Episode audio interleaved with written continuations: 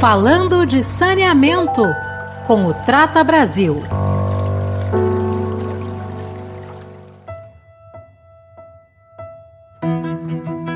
Olá, sejam bem-vindos ao podcast Falando de Saneamento, a nossa nova plataforma digital para falar sobre saneamento básico com os especialistas, com os embaixadores do Instituto Trata Brasil e também com convidados.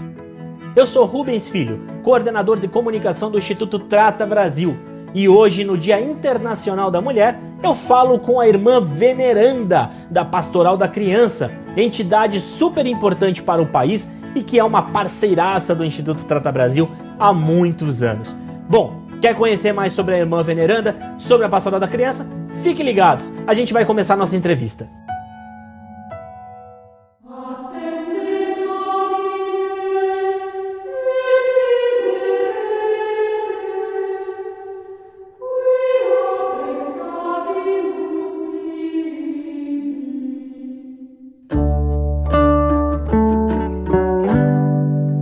Irmã Veneranda, muito obrigado pela sua participação hoje no nosso podcast. É o Dia Internacional da Mulher.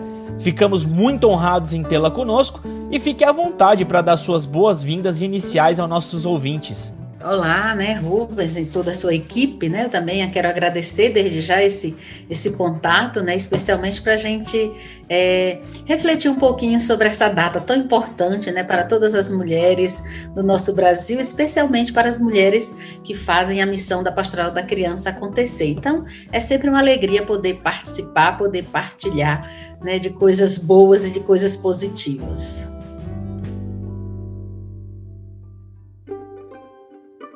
Antes de eu começar a conversa com a irmã veneranda, eu quero falar um pouco sobre a doutora Zilda Arnes, fundadora da Pastoral da Criança, a primeira embaixadora do Instituto Trata Brasil. A doutora Zilda Arnes incansavelmente lutou para um Brasil mais justo, com mais saneamento básico, com crianças mais saudáveis e pela justiça social. Vejo muitas comunidades que foram esquecidas pela administração pública a grande maioria não tem o esgoto tratado. E as crianças brincam no meio dos dejetos com muita verminose e outras doenças, e isso é uma consequência grave para o futuro.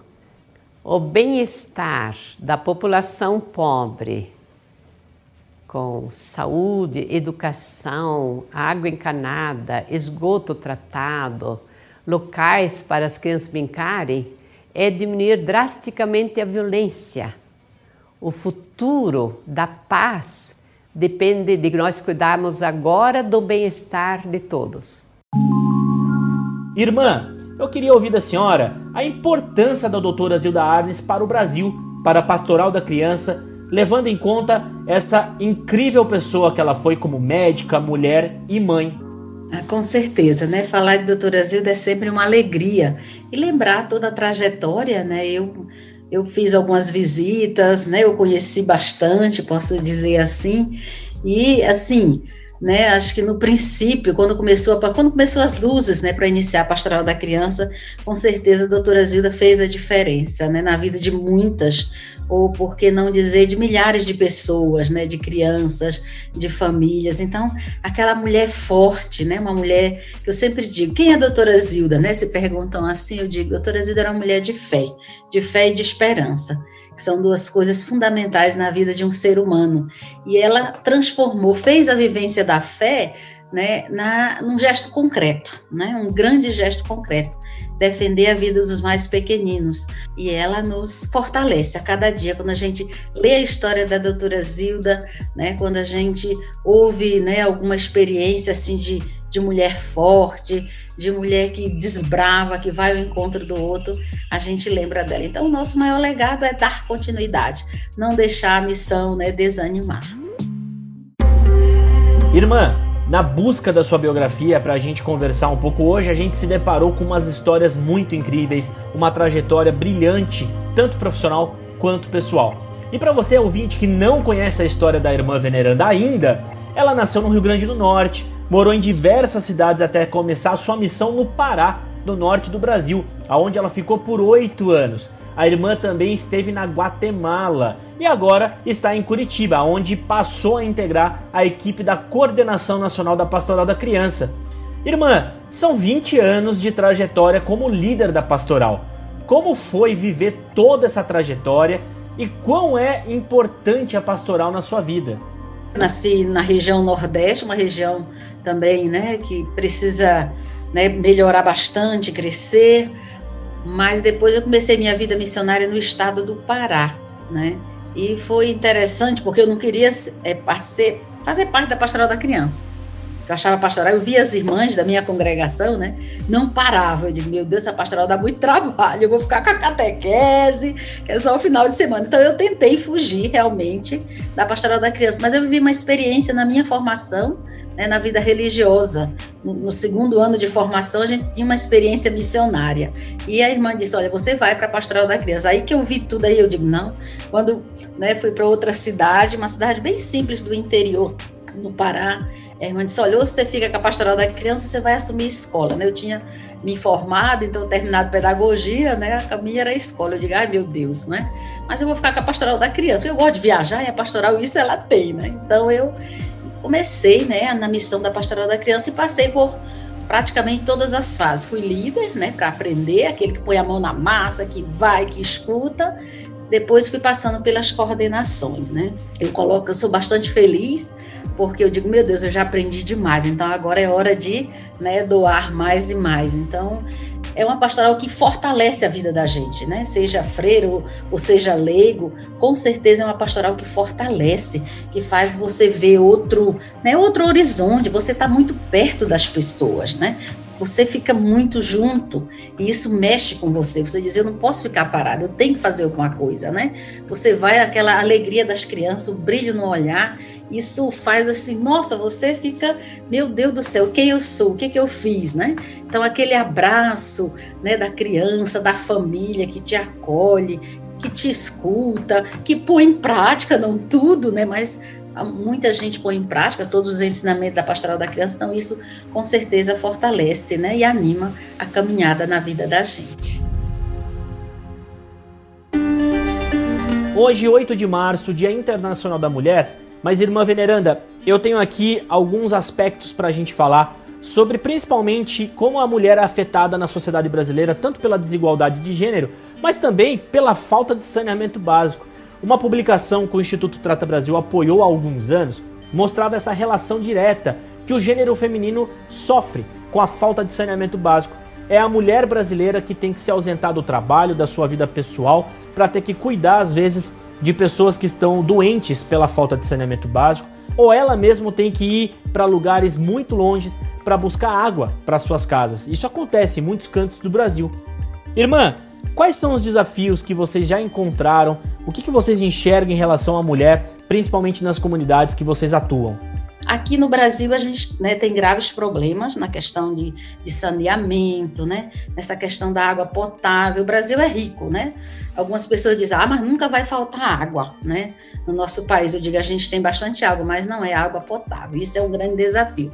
E as mulheres, né, elas fazem a diferença né? Nesse sentido, assim, a coragem. Não tem água hoje, a gente se vira por aqui, a gente pega do vizinho, né? Vê quem tem e que podem, né? Nos, nos dar um pouco de água e que às vezes também para elas é difícil, né? Porque elas são a dona da casa, né? Elas provêm toda a família e elas precisam trabalhar e isso dificulta muito, atrapalha a vida, né? Não só delas, mas de todo o ser humano.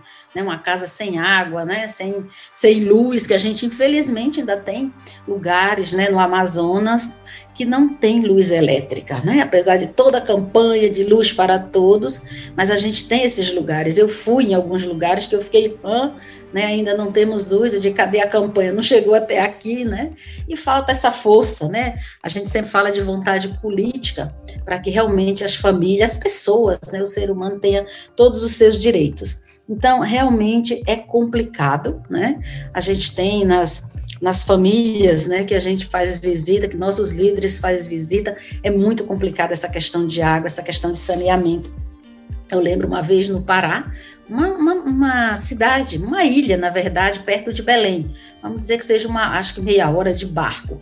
E eu lembro que eu estava com a Cebispo, então, nossa, né, era comitiva, né, a gente aproveitava as viagens.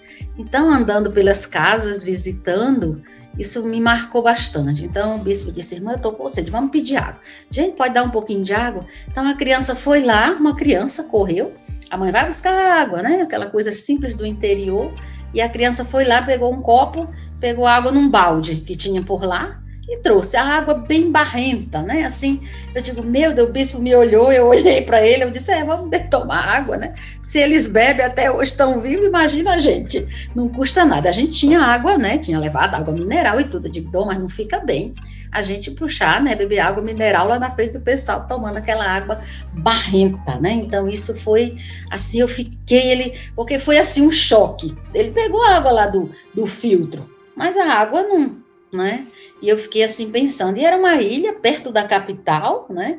E depois, voltando disso, na, na, no barco a gente voltou. Ele disse, irmã do céu, se todo mundo bebe essa água ainda é feliz, e nós quase fazemos uma careta, né, para não tomar água.